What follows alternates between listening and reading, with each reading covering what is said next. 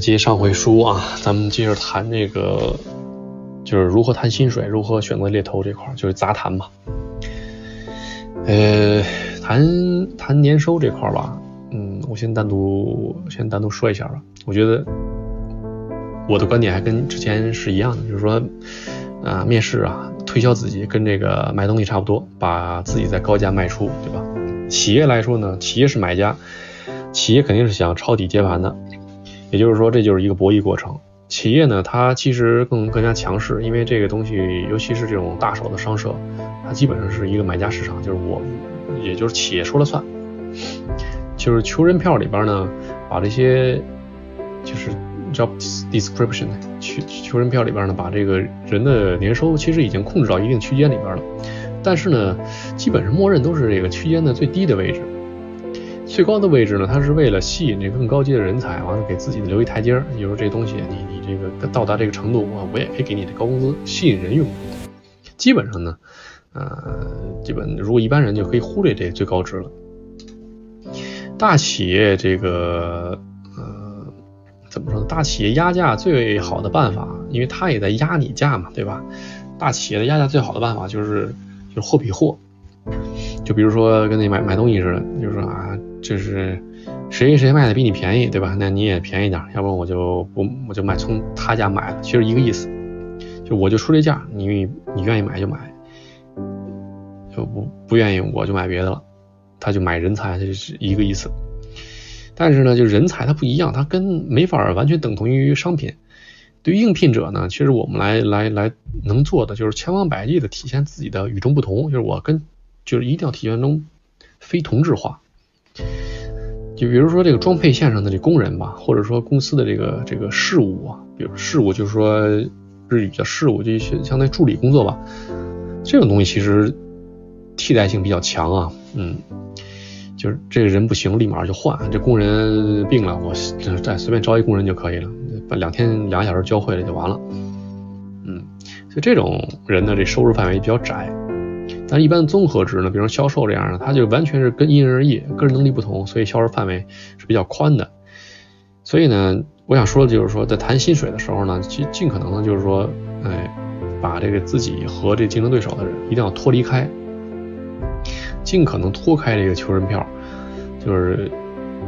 就是让自让对方哎有一种就是这个人已经超出这个职位本身的这种感觉，哎，就就就好像你买东西似的。就比如我卖东西啊，就卖自己，卖卖卖东西也一样。就是如果这个买家老是拿别人家东西跟你比，比来比去的，你你你永远卖不出他那个卖超出不了他的心理范围。但是如果你要能把这个商品和这竞品脱离，也就是说我这东西跟你拿这个东西跟你比的这东西完全不一样，完全不同的性质，没有什么可比性。完了之后我再跟他讲一下这商品能为你带带来什么。就以这么一个心态去谈这个薪水，就是说这东西不是说让叫你跟对方画饼啊，说我一个人你今年能给你做多少个亿什么的，给你挣多少钱，就不要画这饼。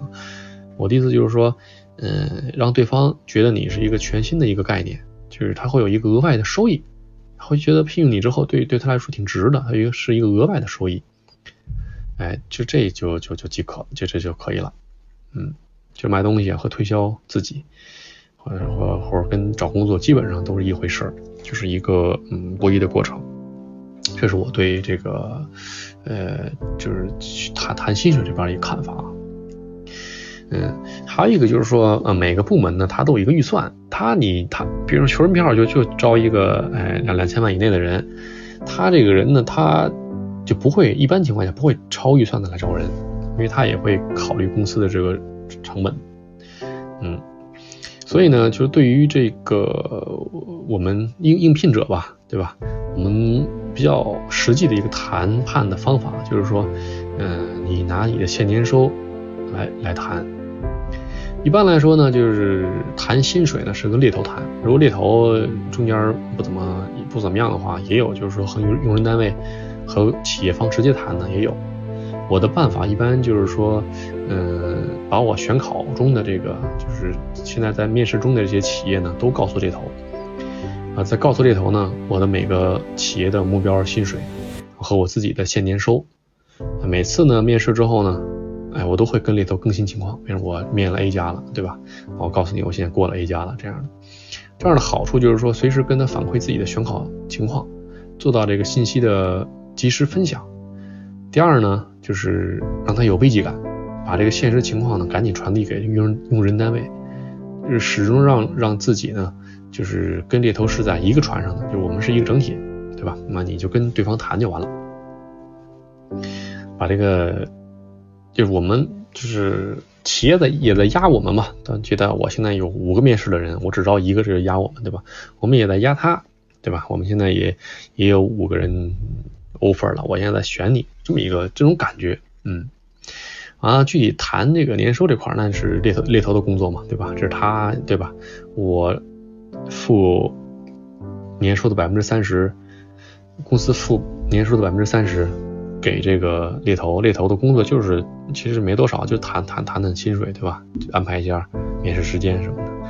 对吧？所以谁都不想竹篮打水一场空，对吧？那。啊，就必须得充分利用这猎头这个这个这个人，而且呢，我有身边很多朋友也说，就猎头的压价的情况是举不胜举的，就猎头在压你啊，这个这这个就不行啊，再低一点吧，猎头帮企业压价，这种其实也挺多的。这种情况，我我个人基本是无无视这种情况，就你你不要不要跟我压这东西，无视，最开始就要一定要硬。你就直接跟他一最开始就一嗯就就是直截了当跟他说低于多少多少钱我肯定是不去的，肯定是内定辞退的。完了呢，你再跟他说，比如 A 公司啊现在是三面，最后给了我这个这个多少多少钱，B 公司呢我可能拿内定了，给我多少钱，C 公司呢这个我现在在在在一面等结果，给给我多多少钱，定期给他做报备。这样的话会，而且你要催催对方尽快出结果。比如你你这公司赶赶赶紧给我这个面试结果，不给我结果的话，那我现在要可可能我考虑去这公司。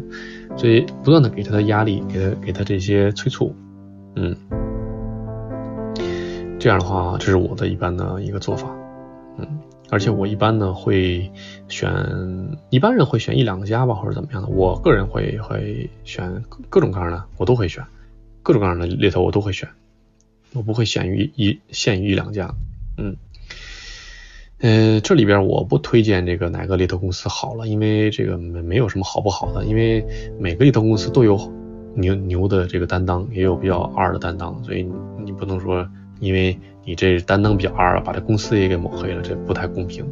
但是我可以推荐一个比较好的网站，就是 Bizreach，Bizreach 这公这个在日本比较有名啊，这网站听起来比较高端。但实际上，你工作个几年也照样用，因为他自己说好像年年薪一千万，一般都用那个，实际也不一定。它优点就是说，呃，它的里边猎头非常的资深，嗯，就一般我看都四五十岁的，就一般是主流吧。反正反正跟我联系的是这样的，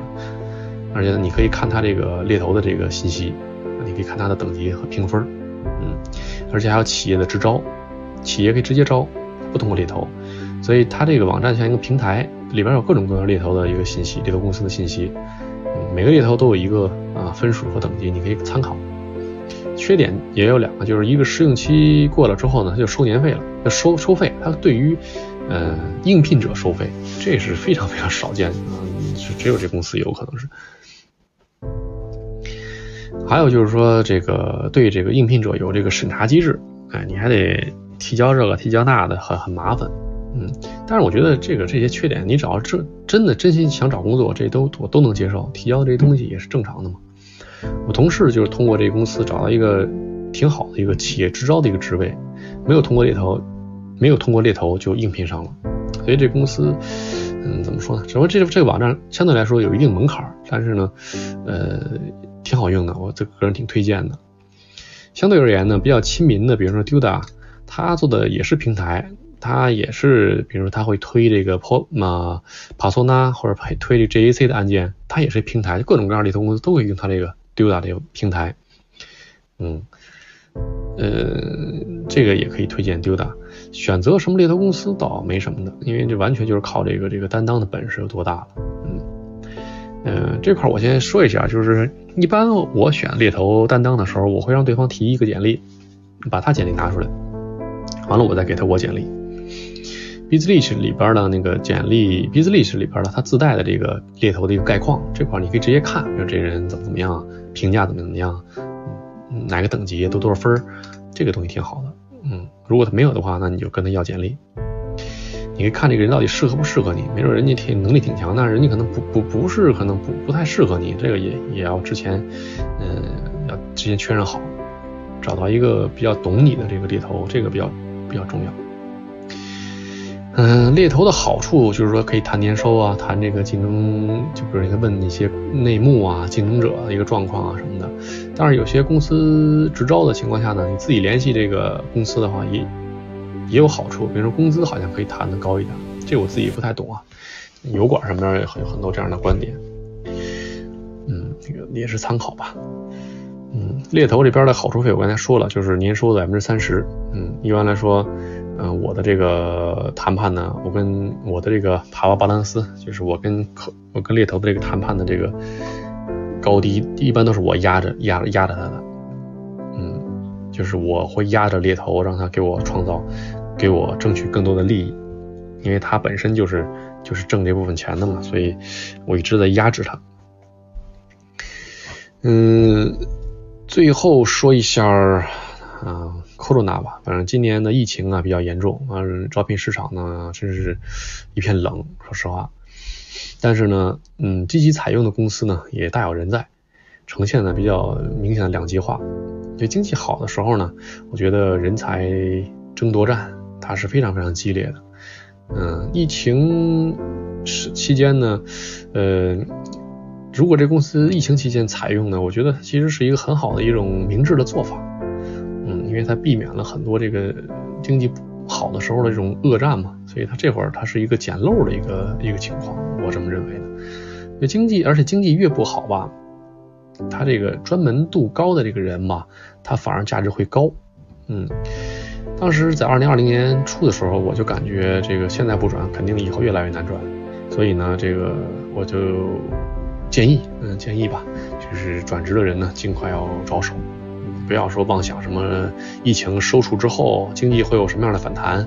就完全我觉得年初的时候我就不这么认为，到现在了，都到二零二零年。十二月三十一号就到到最后一天了，我基本上这个我的这个猜测已经应验了，就是不会往往好的发展，这个这个是这经济。所以目前来看呢，我认为每一天都比明天会更好，都比明天会更好。嗯嗯，目前对于没有找到工作或者说正在找工作的这种呃应届生啊或者求职者来说呢，我觉得，呃，人才激战会愈演愈烈。但是呢，嗯，后面的这个 with corona 就跟 corona 后期 with corona 的这个新的机会也也可能这里边很多很多新的机会，这些新的机会可能更适合自己。所以呢，全力把握每一次机会。这次面试或者某些面试掉了也没关系，因为下一次可能还有更适合自己的这么一个职位吧。嗯，这是我想说的。嗯，说说的都有分成三部分，三部分说了，反正也快一小时了。这个面试这块呢，我一共写呃写了拍了两部视频，完了有一加上今天这个差不多一万字的一个文章吧，我基本上就就就说完了。嗯，其实但是还有很多乱七八糟的事儿，我也我今天就省了吧，很难说的完全彻底。毕竟这这个这个这个面试啊，什么转职啊，这是一个人家非常非常独立的一个领域，对吧？我这一几篇文章肯定说不完的，我只是说一下我自己的一一个心得，所以呢，我这篇算是一个终结。今天也是二零二零年最后一天，也是我 flag 给自己二零二零年扎个呃竖个旗子吧，嗯，就算是终结了，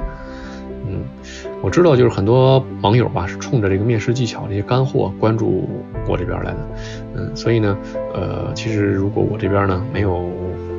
嗯，给这些给给给您这些答案也没关系，但是我我我给您推荐几个油管频道，嗯，我觉得您在日本找工作一定要按照日本人的思维来来说话，嗯，这些油管频道我觉得一定要多多多借鉴，而且反正也是免费的嘛，对吧？您就多看一看，嗯。呃，我接下来的文章呢，会会可能不再不过多的涉及这个面试啊、求职这块了，我可能偏重于嗯，关于这个日本创业和这个就职方面的这方面的思考，到底是创业还是就职啊什么的。还有就是说，呃，与日本公司打交道的一些比较浅浅的认识。还有就是说，嗯，我现在就职商社嘛，就是商社在商务开展过程中的一些实操的案例，想这些方面我也来展开一下。我最主要做这些东西，我最希望的是结交一些志同道合的朋友，这是我的一个目的。嗯，感谢大家的呃捧场，谢谢。下边是这些就职的这些呃 YouTube 上面的这些人吧，一个是这个呃 Top。Top Shugats Channel，哎，这个有四点六八万的订阅者，嗯，他是是一个前商社社员，应该是三三零的吧，可能是印象中俩人嘛。他辞职之后自己干自媒体，然后里边后也会请一些嘉宾，嘉宾也是商社里边的资深的，干了三十多年的面试官。嗯，这里边呢，他会从一个企业角度来说给一些意见，我觉得这特别好，非常非常受用。我。推荐指数五颗星，嗯，第二个是五次桑 channel，我经常说的五次桑，它有二十点三位万位呃订阅者，嗯，他主要一个老大叔嘛，魅力大叔，他谈的转职比较多，他以前也是这个 HR，他谈人生也很多，所以这东西也挺推荐的，也是五颗星。下边这个是呃，天修 YouTube 完了 Megane 天修哥康萨勒多啊空萨勒。这有七点一五万，也不少。嗯，这个人说话非常快，戴眼镜。这个这个也是自己做自媒体，非非常有能力，我感觉。呃，优点就有字幕，有字幕对我来说就很有帮助。我听不懂的时候看字幕。嗯，它主要很多方方法论什么的非常非常好，可以借鉴。推荐四颗星。啊，下一步是这个呃，Hirosan Channel，Hirosan Channel。嗯，他有一点三九万订阅，不太不是很多，也不怎么人气。那这个人是完全是一个 free free freelancer，一个自由叫什么自自由自营业者吧，思路很清晰，完了特别精干。我估计以前是商社的人，推荐三颗星。